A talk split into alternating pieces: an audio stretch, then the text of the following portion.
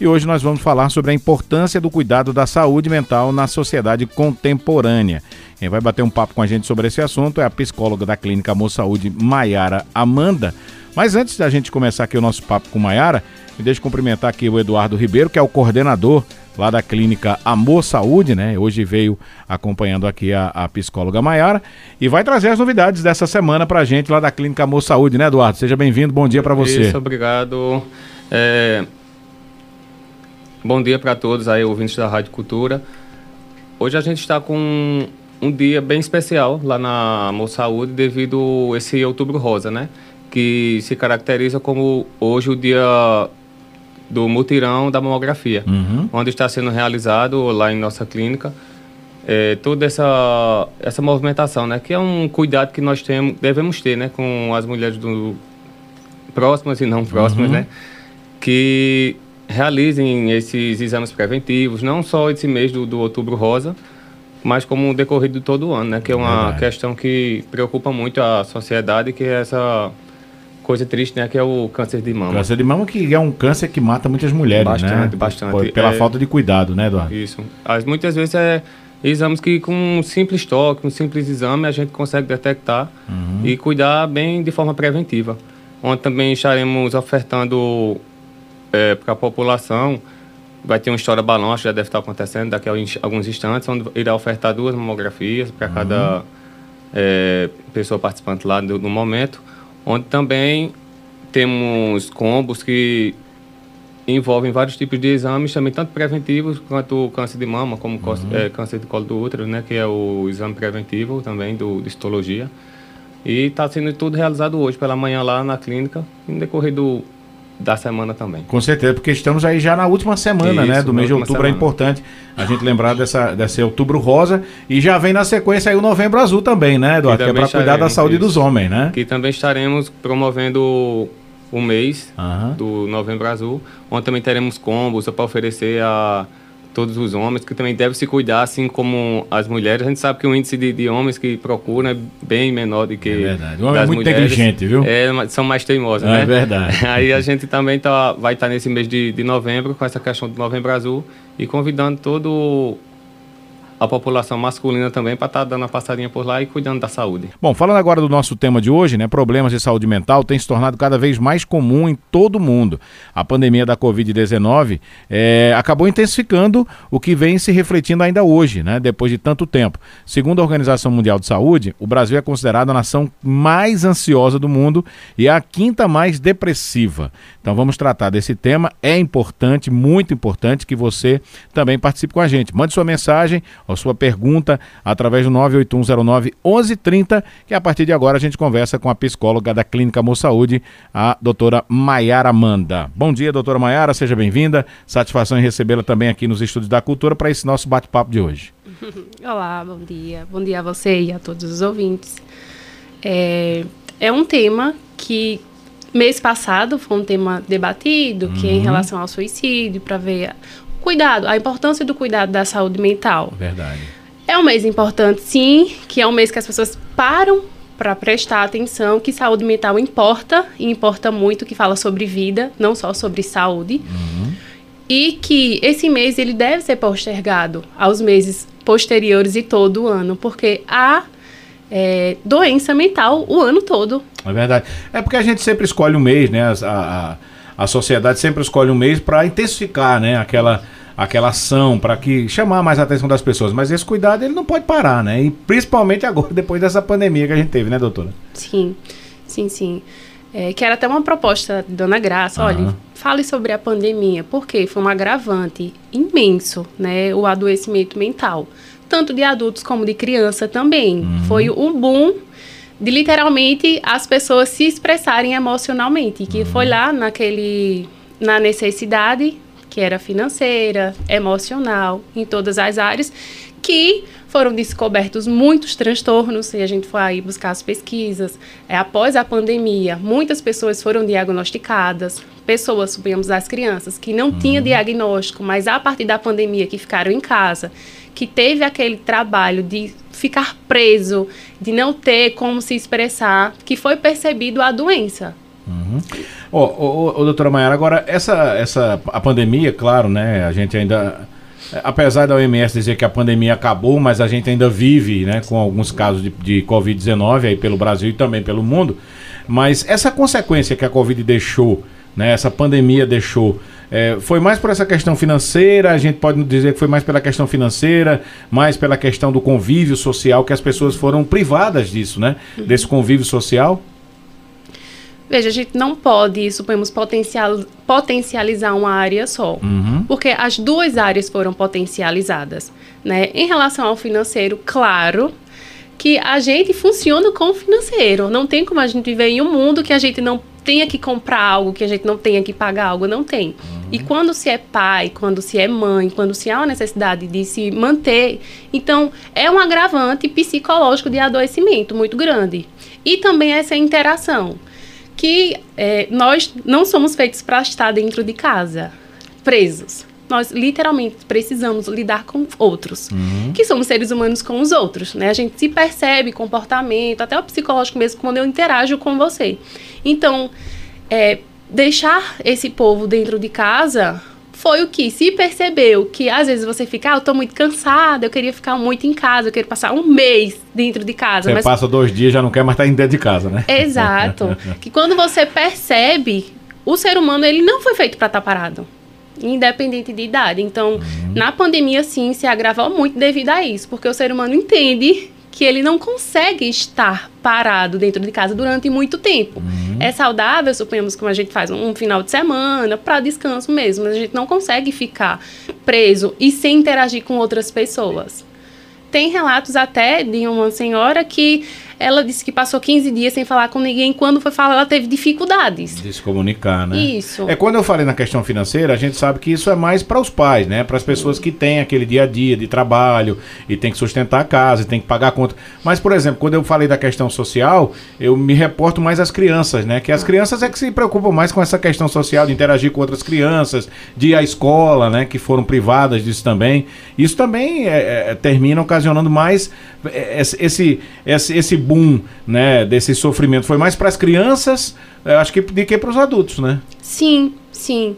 É, o adulto foi mais a parte financeira, Exato. da estabilidade, e da criança, literalmente, foi a parte social. Uhum. Inclusive, a gente tem muitas queixas dos pais, principalmente criança com transtornos, que muitas retrocederam nessa época. Suponhamos, às vezes, a fala, a comida, elas tiveram muito atraso. Uhum. E teve muitas outras que foi descoberto após a pandemia, porque foi quando os pais pararam para prestar atenção, atenção no comportamento e visto que aquele não era tão comum. Uhum. Aí foi quando foram para os profissionais e as crianças foram diagnosticadas muitos com transtornos, como é, o TEA, o TOD, TDAH e até a ansiedade mesmo. Uhum.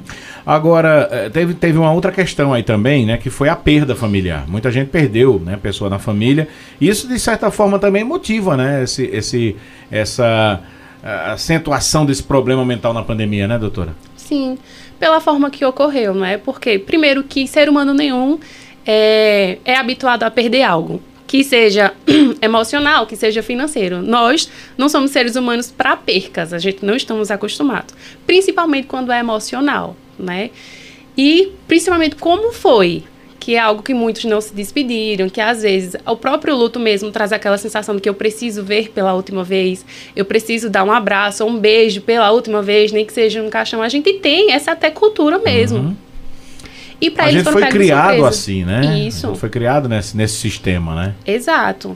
Que traz um, suponhamos, teve pessoas que perderam quase a família toda. Verdade. Imagina você não poder ver as pessoas foram internadas de para lá ficaram. Eu não pude mais ter nenhum contato. Então, o sentimento de despedida eu não consegui ter. Então, esse fator foi agravante para as pessoas no adoecimento uhum. né, psíquico. É, a pesquisa fala aqui que o Brasil né, é o quinto país do mundo mais depressivo. O, a que se deve essa, essa, essa é, expressiva quantidade de pessoas com depressão no Brasil? Eu acredito muito na atualidade. Por quê? É, o mundo, ele se renova, né? E hoje, as coisas estão acontecendo, estão existindo mais de si. E as pessoas não estão prestando muita atenção a isso. É, um exemplo. Eu tô não adoecendo, né? Eu tô lá naquele meu fator já, na predisposição, mas tá entrando em uma ansiedadezinha. Aí eu já começo, mas não. Então a gente tem aquela cultura de, ah, é frescura. Isso vai passar. Isso no instante passa. É... Levanta dessa cama, vai andar, né? Exato.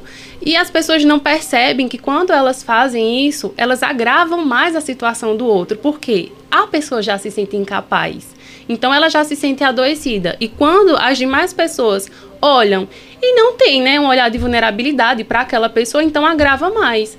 Eu creio muito que a maioria do, dos adoecimentos, claro, tem fatores genéticos, a gente também entende que tem outros fatores. Uhum. Mas eu acho que esse é um ponto muito crucial, que pelo menos como chega pra gente, ó, nem eu acreditava que isso era verdade, de tanto me falarem que era frescura, uhum. até eu não conseguir mais. Então eu acho que esse ponto de não olhar um ser humano quanto ser humano, olhar um ser humano quanto robô, né, que você é capaz de tudo, vá e faça.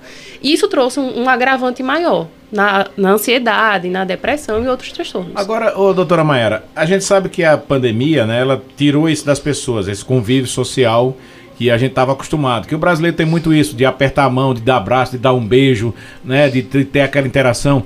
Mas ao mesmo tempo, a gente vê hoje, mesmo depois da pandemia, que essa falta de interação ela continua. Porque hoje as pessoas estão muito atreladas a essa caixinha aqui chamada celular. E não tem mais aquele contato olho no olho, aquela conversa na hora do jantar, na hora. Isso também acabou influenciando esse, esse essa interação via celular?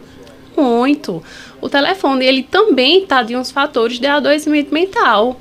É, as pessoas que é, postam um pedaço da vida, uhum. né, que às vezes nem tá tão legal dessa forma, e as demais que acompanham essas pessoas começam a olhar para sua vida como se não fosse interessante. Então, o adoecimento mental começa na comparação de telefones. Eu prefiro não interagir com você porque eu prefiro não me comparar, porque eu lhe vendo através da tela, eu lhe vejo como uma pessoa mais ativa, mais bem-sucedida. Então, isso tende, muitas vezes não falada, mas adoecer também o meu uhum. emocional. O isolamento social, né? É, que sequelas ele deixou na população? A ansiedade, esse isolamento, ele deixou muitas pessoas ansiosas. O índice de ansiedade foi enorme. É, acarretar, como eu disse anteriormente, muitos transtornos que as pessoas nem pensaram que tinha, porque interagiu, viviam uma vida comum, entre aspas, mas esse ponto foi bem, bem crucial de adoecimento. Uhum. Tá? Agora, é, como a senhora falou, muitas vezes as pessoas costumam é, dizer, é, isso é frescura, tá, sai dessa cama, e, acorda pra vida, achando que aquela pessoa não está doente. E aquela pessoa também não sabe que está doente, né? Que está precisando dessa ajuda. Então, como é que tem que ser essa sensibilidade dessas pessoas que estão rodeando quem está doente para ajudar essa pessoa? Veja, a gente tem que ver com que frequência isso acontece. Por quê? É normal e comum eu ter um dia que eu não quero me levantar da cama. É normal eu dizer, ah, eu não queria ir trabalhar hoje, queria ficar descansando. É normal, isso é do ser humano. Mas a, a sequência que isso se torna, ou seja, aquela pessoa está frequente querendo estar o, tempo todo deitado, ou o tempo todo está mais restrito, mais calado, não está expressando muita emoção. Aí é um, um ponto para a gente prestar mais atenção. Porque às vezes a gente fica na correria do dia a dia mesmo, a gente não para para prestar atenção ao outro. A gente só vê quando o outro literalmente também não aguenta mais e pede socorro. Uhum. E quando pede. É. E essa pessoa que está precisando desse socorro, ela tem como entender que ela realmente precisa dessa ajuda? Ou ela está tão é, focada naquilo ali, né? Que é se martirizar, ficar naquela tristeza que ela acaba não enxergando que ela precisa dessa ajuda? Eu creio que elas enxergam, né? Porque não é comum eu ter uma frequência de não querer me alimentar, né? de não querer, não ter ânimo, porque é muito falado, olha, eu não tenho ânimo. E não é comum você não ter ânimo, porque a gente existe porque a gente tem algum sentido. Se a vida não está me mostrando algum sentido, então ali já está um ponto crucial, né? O que uhum. é que está acontecendo comigo que eu não estou ficando contente com alguma coisa, né? Então, uhum. quando eu já começo a me perceber até minhas frequências mesmo. Meu, meu comportamento tá mudando e eu tô ficando mais triste, mais sem sentido, que é literalmente isso. É muito. Eles começam a perder o sentido. O sentido de ir para algum lugar, o sentido de estar com algumas pessoas, o sentido de estar bem, é, o sentido de até assistir. Um exemplo. tá? Uhum. Quais foram os transtornos, transtornos emocionais que são mais frequentes após a pandemia, que apareceram aí na população? Olha, com grande proporção a ansiedade, assim, mais para os adultos e com as crianças foram mais o, o autismo, o TDAH, o TOD, para as crianças foi mais e também a ansiedade, mas uhum. o maior, pelo menos que a gente recebe em clínica de ansiedade é adulto. E essa ansiedade, daí ela vai partir para o quê? Se não for tratado, né? Se não Isso. procurar ajuda. Muito provável para depressão. Porque é um, um agravante, quando ela vai, cada vez ela se agrava mais, então ela tende a piorar mais. Uhum. E posteriormente vem a depressão, após a ansiedade. E aí, se a ajuda não chegar. É, que é onde a gente vai para os indícios ao suicídio. Uhum. Ô, doutora Mayara, é, os psicólogos têm recebido ou percebido esse aumento né, dessa busca por terapia após a pandemia? Sim, Agora que qual é o problema? Eles estão nessa pesquisa, né, nesse comparecimento, porque já estão vindo de médicos, já na, fase, na parte medicamentosa. Uhum. É, por mais que já está sendo muito falado, as pessoas já estão abrindo mais o viés no âmbito né, de saúde mental, mas ainda tem o preconceito. É. Né? Eu tenho pacientes que eles não falam, que as pessoas não sabem que ele está em terapia, porque não quer que ninguém saiba por conta do preconceito, que para as pessoas você fazer terapia porque você está doente, né? Você está ficando doido e que vai ter um, uma pessoa olhando de, de forma diferente para você. Então tem muitos que faz ainda para que ninguém saiba. Tem muita gente, né, que assim, ainda procura o psicólogo. Sim. Né? Mas quando se trata de um problema mais sério, precisa procurar um psiquiatra. Sim. Não é isso? Porque só o psiquiatra é que pode, inclusive, prescrever medicamento, né, doutor? Sim. E é preciso desse, desse profissional. E aí, aí é que fica mais difícil, né, de procurar ajuda com esse profissional psiquiatra, porque se vê você entrando num consultório do psiquiatra, todo mundo vai dizer que você está ficando doido, né? Então esse preconceito, ele ainda, infelizmente, ele não caiu, né? Ele é muito enraizado, até pacientes mesmo que já faz terapia, entende-se que há momentos que é necessário a parte medicamentosa. Por uhum. quê? é, suponhamos na ansiedade, ela já afeta a parte biológica, né, física. E tem coisas que só a terapia não consegue acessar. Então, uhum. o que é que o medicamento faz? O medicamento estabiliza o seu físico e o seu biológico e a terapia intervém na parte cognitiva e comportamental, que é uma equipe uhum. em alturas, né? Também tem, tem pessoas que não, ó tá com determinada situação que eu não estou conseguindo lidar e eu estou precisando de terapia, né? Ótimo. Que ótimo como as pessoas param para prestar atenção que esse momento é necessário, uhum. não esperando algo maior acontecer ou piorar. Eu sei que é, às vezes acontece de tudo nos consultórios, né? Já chegou, por exemplo, alguma pessoa que é, pediu para que a senhora prescrevesse esse medicamento para não procurar o psiquiatra? Não, pelo menos comigo ainda não. Porque assim, eu sempre dou a consciência é, do momento que é preciso medicamento, eu sempre falo e saliento que eu não passo medicamentos. Só quem pode, por lei e autoridade, são os médicos.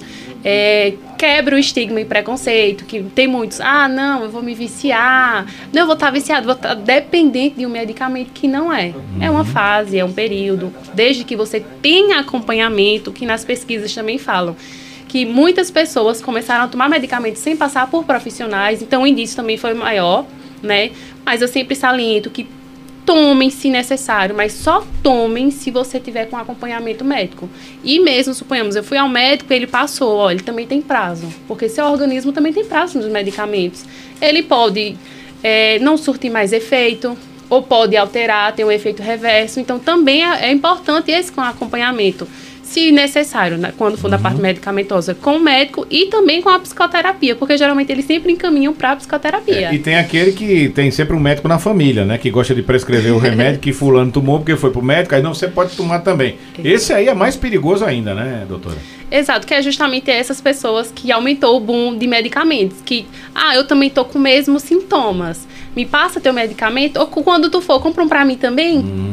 Ah, eles tendem, mas assim, pelo menos os que eu atendo até hoje, falando na minha situação, uhum. né, eles são mais conscientes. Mas eu entendo também que existe muito isso com outros que não, que não são tão conscientes, até pelo preconceito mesmo. Ó, fulano tá tomando medicamento, fulano, é. ó, é tá mal. É. A gente da própria família, né? Às vezes que já fica é, é, questionando aquela pessoa porque tá tomando medicamento, porque tá indo ao psiquiatra, ao psicólogo, né?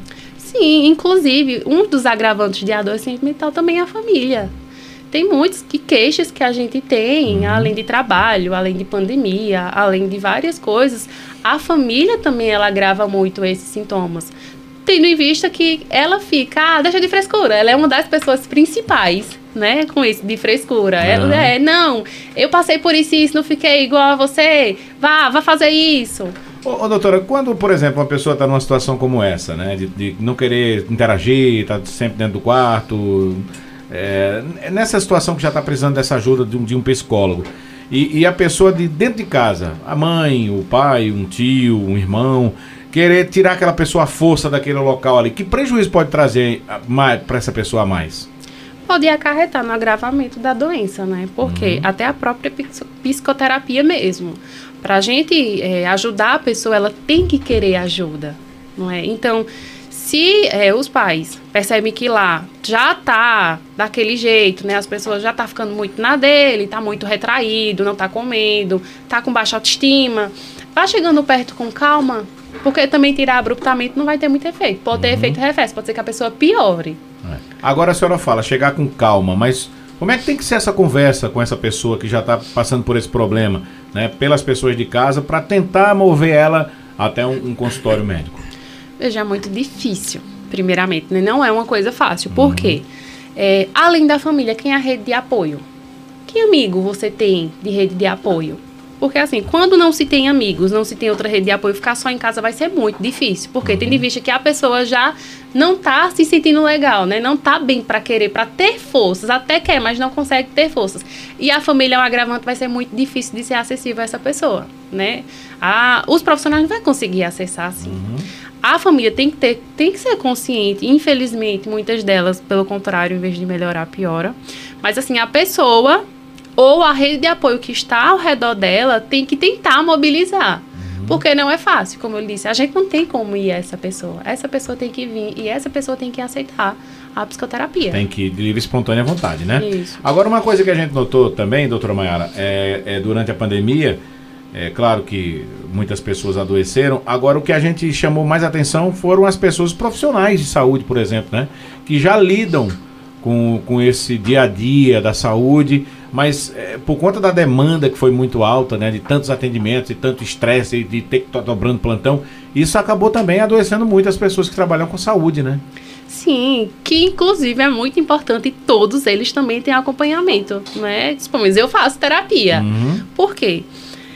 A gente lida com a vulnerabilidade da pessoa todas as horas, não é todos os dias, é todas as horas. Uhum. Ou seja, é, oscila muito o humor de pessoa para pessoa, de comportamento para comportamento. Então, nós também somos seres humanos. Se nós não nos cuidamos de nós, como é que a gente vai cuidar do outro? Uhum. Então, é importante que eu também saiba o meu ponto de partida, que eu posso ir, também eu saiba o meu ponto de partida quando eu posso ficar. Olha, isso aqui não dá para mim.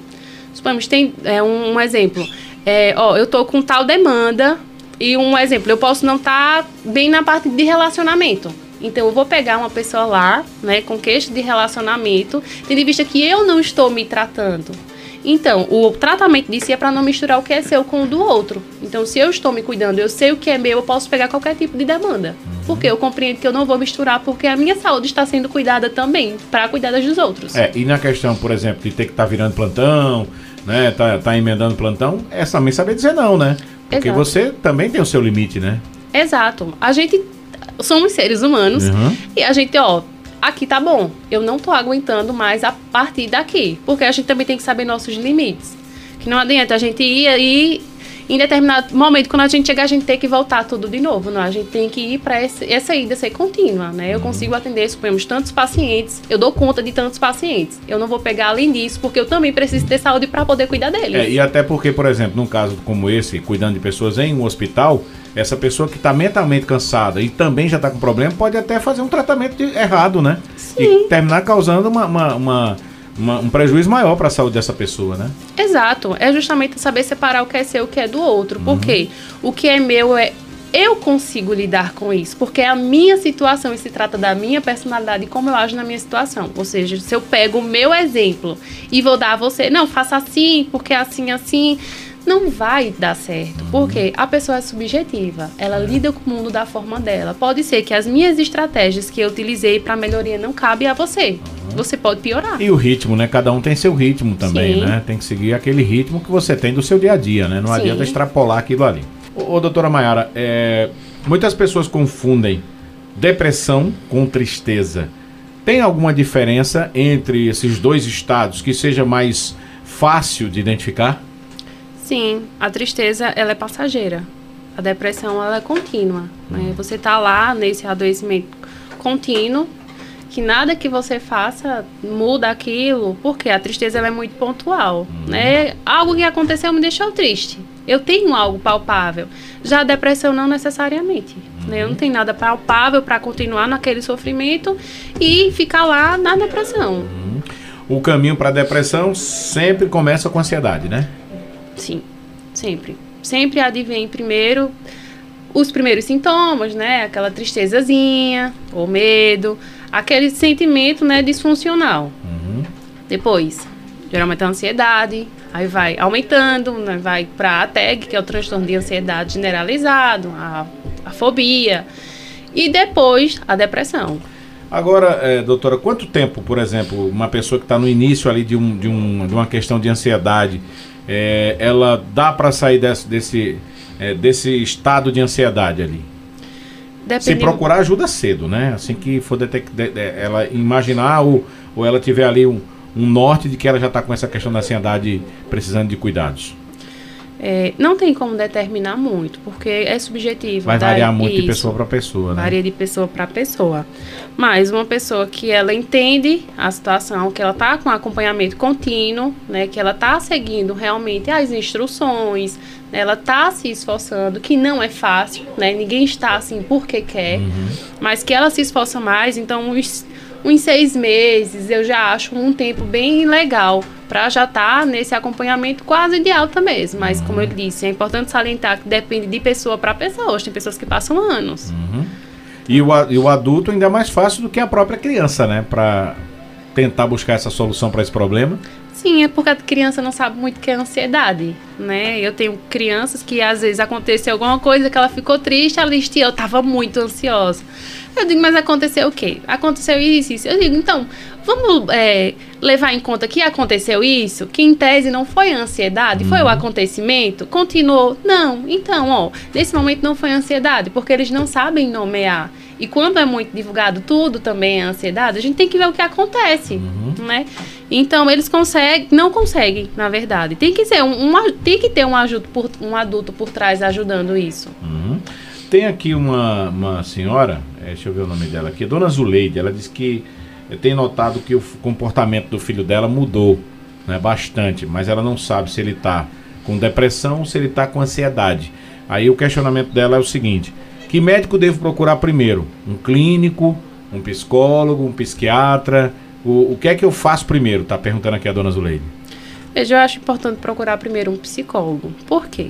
Porque a gente tem que entender primeiro a situação, uhum. né? A gente tem que entender o que é que está acontecendo com ele. Porque a gente está vendo o comportamento, ela está analisando o comportamento e a gente tem que ouvir dele o que está acontecendo. E claro, o psicólogo é muito ciente que ele também tem limites como a gente conversou anteriormente, tem partes que só o medicamento vai alterar no momento, uhum. né? Então, o psicólogo analisa comportamento, pensamento e o que está acontecendo no cognitivo, no emocional dele, e ó, diz, ó, procure um, um, médico, né? Porque a gente entende que nesse momento ele também precisa da parte medicamentosa, porque uhum. às vezes o comporta a mudança de comportamento às vezes é tristeza só, né? Aconteceu algo que ele pode não ter contado a ela e ele está em um período de tristeza, né? Uhum. Às vezes um lutozinho, perdeu alguma coisa, perdeu alguém, ele deve estar vivendo um luto. Mas assim, é importante que primeiro ela procure um psicólogo para ter, é, né, para analisar o que é que está acontecendo com ele. Para fazer esse diagnóstico, Isso, né? Isso, uma análise bem adentrada, né, com quando ele. esse comportamento, né, lhe atrapalhando, doutora Mayara, quando ele é um comportamento agressivo de uma criança, isso pode indicar o quê? Ó, depende da idade. Tá? Porque hoje a gente está recebendo muitos, muitas crianças com transtorno, principalmente que é o TOD, né? Uhum. Que é transtorno opositor desafiador, que um dos, dos comportamentos dele é enfrentar as pessoas, é a raiva, é a agressividade. Mas assim, isso também tem que ser analisado. Se eu percebo esse comportamento disfuncional, qual eu não estou conseguindo dar conta, procura um profissional para analisar, tá? uhum. tá? Porque pode ser algo muito sério, também pode ser não. Pode ser até as pessoas, a, a as pessoas de casa fazendo com que isso tenha esse efeito, uhum. né, na criança. Abuso de álcool, de drogas, isso causa transtornos mentais? O excesso. Isso. É. O excesso ele causa sim, porque é, esse excesso ele quer me dizer algo que geralmente são refúgios. Eu, me, eu tenho um excesso de, suponhamos, de bebida alcoólica porque eu estou me refugiando de alguma forma, né? Eu não bebo só por beber. Claro, tem pessoas que gostam, né? Aquela cervejinha no final de semana, mas tem pessoas que se tornam muito contínuas. Uhum. Então, geralmente, é, tanto drogas, é, Tereza é uma droga também, né? Você é uma droga lista. É, é refúgio, né? A gente sempre, sempre recebe relatos de pessoas que são assim, que é um refúgio. Ó, eu me refugio para tirar, eu não quero enxergar aquela realidade, às vezes consciente, às vezes inconsciente, mas eu preciso sair daquilo. Então, eu me torno cada vez mais acessível a isso e depois tornando um, suponhamos, uma ansiedade, um transtorno de ansiedade, né, acarreta mais. Como é que se caracteriza a síndrome do pânico? Começa com falta de ar, né, que é da ansiedade também, o pânico. Ah, aquela palpitação, aquele medo catastrófico que, eita, pode acontecer algo. E eu já começo a somatizar né? Que como é também é sintomas da ansiedade, então uhum. já começar aqueles meus pensamentos catastróficos, como se algo de grave fosse acontecer, que muitas vezes não há indício que ia acontecer, mas a minha mente já começa a alertar, então já começa a somatizar. Então, é geralmente essa síndrome que você começa a ter falta de ar, sodorese, tacardia. Tacardia, isso. Então, essas são as principais no, no período de pânico, né? O, Fobia, é, uhum. a, a, carga excessiva também no ambiente de trabalho, a cobrança excessiva né, no ambiente de trabalho, a gente tem visto que tem é, cada vez mais causado é, é, síndrome de burnout né, nas pessoas. Isso também é um problema que pode desencadear para um problema de saúde mental? Sim, com certeza. É, como eu, a gente falou também, uhum. é um dos fatores que está chegando muito nas clínicas. Muito. São fatores de adoecimento no trabalho, né? Uhum. Que, como a gente estava conversando, é o mundo ele está acelerado. O mundo não está calmo. Ele não está preparado para pessoas que querem trabalhar no tempo delas, querem fazer só aquela função que ela tem que fazer. Uhum. Não, né? Os trabalhos ele está exigindo que você faça mais coisas. E assim, não é que a pessoa não tenha capacidade, mas que tem pessoas que ela tem o limite delas. Então eu tenho o meu limite, mas o meu limite eu não posso seguir porque eu tenho uma necessidade por trás. Então eu preciso do meu emprego. Então eu tenho que fazer o que eu consigo, o que eu não consigo para poder dar conta, uhum. porque senão eu perco meu emprego. Automaticamente eu vou adoecer. Inclusive os indícios aí tá muito grande de afastamento de pessoas no trabalho com problema de saúde mental. Para a gente finalizar, doutora Maia, é, o que fazer para evitar essas doenças ou como prevenir essas doenças mentais? É o autoconhecimento, né? Por mais que às vezes, ah, é muito bonito falar, mas assim, é, ontem mesmo eu estava conversando com uma paciente falando da importância do autoconhecimento. Por quê? Quando eu me autoconheço, eu sei meus limites eu sei a minha capacidade. Ou seja, coisas que você vai fazer comigo não vai me adentrar, né? Não vai surtir efeito, porque eu conheço, eu sei até onde eu posso. Tem um, historiador bem famoso, que é Leandro Carnal, que ele diz que veneno só faz mal a quem bebe. Por quê? Porque eu tenho veneno, eu tenho as situações, eu tenho as circunstâncias, mas como eu lido com as circunstâncias é que vai determinar meu adoecimento. Então, quando se há um autoconhecimento, que é por isso que a gente fala tanto de psicoterapia uhum. para autoconhecimento, porque quando eu tenho ele, então eu consigo, eu consigo identificar meu limite. E eu também consigo identificar o limite que eu boto em você. E o limite da minha capacidade. Então, quanto antes eu procurar sair da ideação, ah, é muito bonito, só psicoterapia, né? Tá lá só conversando. Não, minha gente, é sério. Né? Eu sempre falo aos meus pacientes, ó, é melhor cuidar na saúde do que cuidar na doença. Ou seja, vamos cuidar enquanto a gente não adoece. O psicólogo só foi feito para estar tá lá, pessoas que estão tá com transtorno, que tá já não uhum. aguentando, não. Ele é feito por precaução, sim, né? Como eu disse, é, se você tem um autoconhecimento de si, se você sabe pôr limites e ter seus limites, você vai evitar muito o adoecimento. Né? Uma das cruciais que eu acho é isso. E depois é só tratamento. É, e o psicólogo está lá, às vezes, não é só para cuidar dessa, desses problemas mentais. Uma boa conversa, às vezes você não quer se abrir com outra pessoa e conversa lá com o seu, seu médico psicólogo, né? Exatamente. Doutora Maiara Amanda, muito obrigado pela participação com a gente aqui. Satisfação em recebê-la aqui nos nossos estúdios e até uma próxima oportunidade. Ah, eu que agradeço. Muito obrigada, tá? Eduardo Ribeiro. Eu mesmo. Hoje é um mutirão de mamografia. Um mutirão lá, de né? mamografia referente, como já é, falei no início, essa questão do outubro rosa. Uhum. Aí convidar a todas, né, nesse mês de, de outubro, assim como no decorrer do ano, para passar lá para nossa clínica, vamos receber todos muito de em total satisfação e de braços abertos, uhum. porque temos que cuidar da, das mulheres, né? Com certeza. Assim como o próximo mês também cuidar dos homens, né, que tem que ter esse cuidado especial, principalmente na questão do câncer de próstata, que também atinge muitos homens, né, tanto no todo o mundo, né? Uhum. Mas frisar sempre essa questão, não ter medo de nada, deixar o preconceito de lado. Tem vários tipos de exame qual pode ser solicitado. E o melhor a gente vive com saúde, né? Com Deixar certeza. o preconceito de lado, que isso não vai levar É. ninguém a E, lugar e nenhum. outra, né, Eduardo? A gente tá vivendo o mês de outubro, ele não terminou ainda, né? De forma alguma. Vai ter esse mutirão hoje da mamografia, mas até o final do mês, ou durante todo o ano, a mulher pode cuidar da saúde lá na Pode clínica cuidar da saúde. Saúde. A né? gente está aguardando todas lá assim que precisar, com nossos exames, tanto de imagem quanto exames laboratoriais. Temos uma equipe altamente capacitada para receber todos e diagnosticar o quanto antes qualquer doença que venha acarretar em algo pior, né? Muito bem. Eduardo, muito obrigado pela participação com a gente aqui, viu? Obrigado. a Até daqui a agradece. 15 dias, né? Eduardo vai estar de volta Se aqui Deus com a quiser, gente. estaremos por aqui. Um abraço, Eduardo. Um abraço, doutora Maiara Amanda.